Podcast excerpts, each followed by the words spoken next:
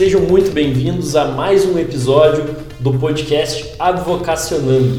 Eu sou o Guilherme Chocailo. E eu sou o Rodrigo Guerin. Nesse podcast falamos sobre direito, advocacia e empreendedorismo. No episódio de hoje vamos dar sequência ao quadro Empreendedorismo na Advocacia com o tema Precificação de Honorários. Say hey, hey. Hey,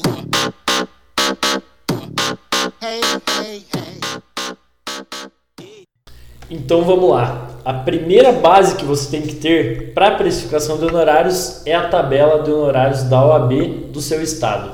Principalmente você que está iniciando na advocacia e vai encontrar com certeza muitas dificuldades em saber quanto custa aquele determinado serviço, especialmente se é de alguma algum tipo de processo que você ainda não fez, não sabe quanto tempo vai ter de trabalho naquele caso. Então tenha sempre como norte a tabela de honorários da OAB que te dá um valor mínimo a ser cobrado. Né? Tomara que você consiga e busque fechar um valor ainda maior do que o que a tabela da OAB prevê, que dá um valor mínimo como norte. Bem pontuada essa questão de que é o padrão mínimo, né? Porque você vai cobrar isso de acordo com o serviço que aquele, que aquele processo vai te dar. A gente vai dizer mais para frente como que você faz essa análise. Uma dica agora que eu lembrei aqui, eventualmente, se você tiver a oportunidade de estagiar no escritório de advocacia uh, antes, você tiver essa experiência né, de você passar o preço, é mais interessante você ver como que os outros advogados mais experientes fazem. Isso me ajudou quando eu abri o meu escritório. É, tinha muito caso ali, a maioria eu não tinha lidado ainda quando eu abri o meu escritório. Né? Eu lidei de acordo com a experiência que eu tive de um outro escritório que eu já tinha trabalhado. Vendo os outros advogados passando é. preço, assim. Ou se você tiver dúvida, também conversa com outros advogados, né? Com certeza. Passa, ó, ajuda muito, né? Quanto que você cobra mais ou menos para fazer esse processo? Qual que é o trabalho que dá mais ou menos, né? O número de atos, enfim, a gente vai dizer isso melhor é, para frente. Porque a tabela de honorários da OAB ela é estadual. Isso. E ela não é perfeita também, né? Boa. O, tem variações. Você vai estar atendendo num teu escritório num bairro nobre de uma capital, é muito diferente de você estar atuando no interior num local pobre. Acaba que o preço praticado é diferente uhum. naquela localidade. Então você não pode ter como absoluta a tabela da OAB, mas é um norte e te dá um valor mínimo a ser cobrado e sempre evita o, de toda forma, né, não, posso, não pode de jeito nenhum ocorrer o aviltamento dos honorários advocatícios. O que, que é o aviltamento? É a cobrança de um valor até vexatório, de certa forma, né? um valor irrisório, um valor muito baixo, que desvaloriza o teu próprio serviço e o serviço de toda a classe. Né? Então, evitar isso ao máximo e isso aí constitui até infração na infração ética, né, no, isso. no. Beleza. Então, sobre a precificação, pessoal.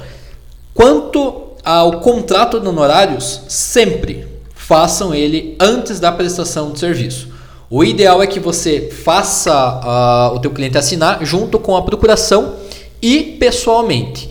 Porque é ali que o teu cliente vai ver que você tem credibilidade no que você está falando, ali que ele vai sentir confiança em você e é o melhor momento para você fazer o fechamento. Exatamente. E na hora do fechamento, de você passar o preço, que você tem que buscar fazer com que isso seja ao final do teu atendimento, porque aí você já mostrou, claro, quando você está fechando um processo, numa consulta, por exemplo, é diferente. Aí você já passa o valor antes, né? Senão você vai dar a consulta para depois passar o preço. Não tem como, né?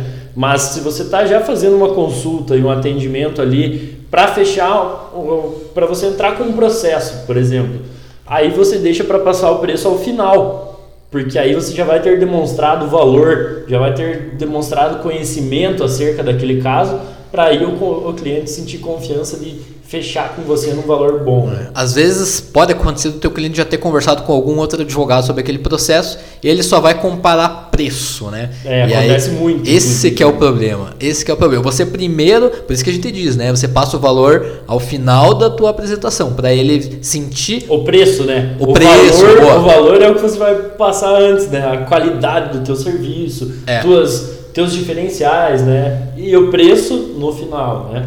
Beleza. Então, o que, que tem que ter no teu contrato de honorários imprescindivelmente? Primeiro, o, qual que vai ser o serviço que você vai fazer? Precisa estar descrito da forma mais detalhada. O que, que vai ser feito no processo? Uh, você explica isso para o cliente durante ali a, a consulta, né, durante a conversa antes de fechar o contrato e você especifica da melhor forma no contrato, porque é aquilo que vai ter de prova da tua conversa com o cliente. Outro ponto é o valor combinado, né? Logicamente, o preço ali, forma de pagamento, data de vencimento, vamos por parcelado, coloca a data do vencimento de cada parcela. Como que vai ser, Como né? que vai ser o pagamento, vai ser um cartão de crédito, vai ser boleto, analisa, né, qual fica a forma mais viável para você.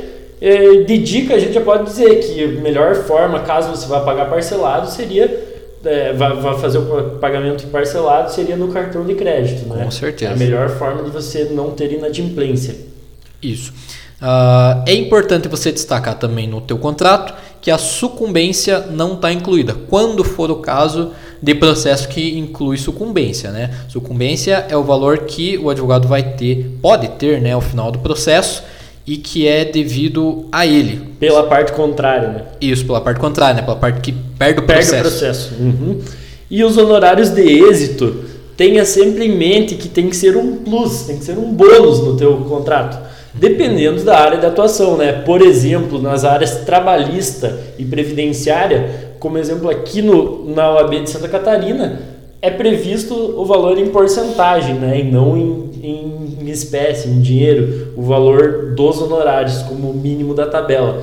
Por quê? Porque nessas áreas, via de regra, é quando as pessoas estão mais necessitadas mesmo da, daquele auxílio financeiro, seja numa relação trabalhista ali que teve algum problema, ou previdenciário, para a pessoa conseguir uma aposentadoria, conseguir um auxílio né, que ela precise ali com certa rapidez que não precise gastar para conseguir aquilo, né? Normalmente ela nem tem como te pagar Nem antes, tem como né? pagar normalmente, né? Então, essas áreas, claro, vai depender sempre da tua área de atuação, mas via de regra, se não for essas exceções à regra, você tem que buscar fazer com que os honorários é, de os honorários de êxito sejam um plus, não sejam a regra. Faz um valor fixo ali, mais os honorários de êxito. Esse, é, esse é o ideal.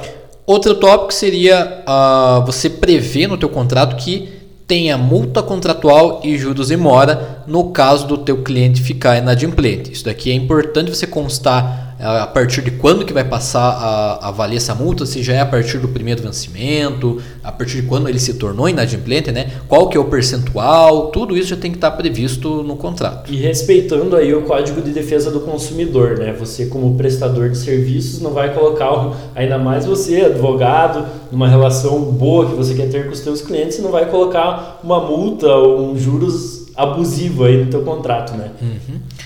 Em caso de rescisão do contrato durante a vigência, né, evidente, você tem que fazer constar também que os valores vão ser devidos proporcionalmente ao serviço que você prestou. Então, não necessariamente você é obrigado a ficar com o teu cliente até o final do processo. Pode rescindir o contrato, tanto você quanto ele, mas vai ser devido proporcionalmente ao que você prestou. Exatamente, isso é até uma previsão, salvo engano, do Estatuto da Advocacia. Né? Uhum. Outra, outra cláusula imprescindível que você tem que ter é a comunicação de mudança de endereço, telefone, das formas de contato que você tem com o teu cliente. Para caso você precise informar no processo, o cliente precisa ser intimado pessoalmente de algum ato processual, é, e daí não te indica que mudou de endereço, você perde o contato com ele você vai ser responsabilizado. Às vezes o processo então, pode até é, ser extinto, né? Exatamente. Se ela não for intimada. Então, para você se eximir de qualquer risco de ter alguma responsabilidade como profissional ali do caso, você conste essa cláusula, explica, explica sempre o contrato de honorários para o teu cliente na hora do fechamento, né? Principalmente ressaltando essas cláusulas que a gente está falando aí, né? E essa da mudança de endereço e telefone também é uma imprescindível. Boa. E por fim, mas não menos importante, é você fazer constar que o contrato de honorários vale normalmente até a primeira instância, né? Você é. vai fazer o contrato de acordo com o trabalho que você vai desempenhar. Então, normalmente é complicado você prever que o contrato vai valer para tanto para a primeira instância pra, quanto para caso de recurso. Porque, primeiro, você não sabe se vai ser necessário fazer recurso, não sabe qual recurso que vai ser, não sabe que trabalho que vai dar, não sabe o, né, não sabe nada ainda antes de começar o processo. Então o ideal é você fazer constar que o teu contrato vai valer até a primeira instância. Depois, se for necessário fazer recurso ou é, partir para a próxima instância, você faz um novo contrato honorário. Exatamente. Ou se você for englobar a primeira e segunda instância no contrato, já pense aí o tempo de serviço, o valor do teu serviço para a segunda instância, né? E é. tem que analisar bem a quantidade de serviço que você vai ter, né? É, você tem que levar em conta as peculiaridades do caso, vai ver, analisar o tempo que você vai gastar para elaborar as petições daquele processo, quantidade de audiências, número de diligências que você vai ter que fazer no caso, já vê, ah, tem audiência de conciliação, é certeza que vai ter audiência de instrução, né? Então o que a gente tinha para falar aqui hoje era isso. No próximo episódio a gente vai falar sobre a cobrança de honorários. Então muito obrigado por você investir o seu tempo aqui com a gente. E se o nosso conteúdo gerou algum valor para você, dê o seu feedback nas nossas redes sociais, compartilhe com quem você acha que esse podcast possa ser útil e siga a gente na plataforma em que você estiver ouvindo. O meu Instagram é guilhermechocailo.adv e o meu é advguirim. Valeu, galera. Valeu, até a próxima.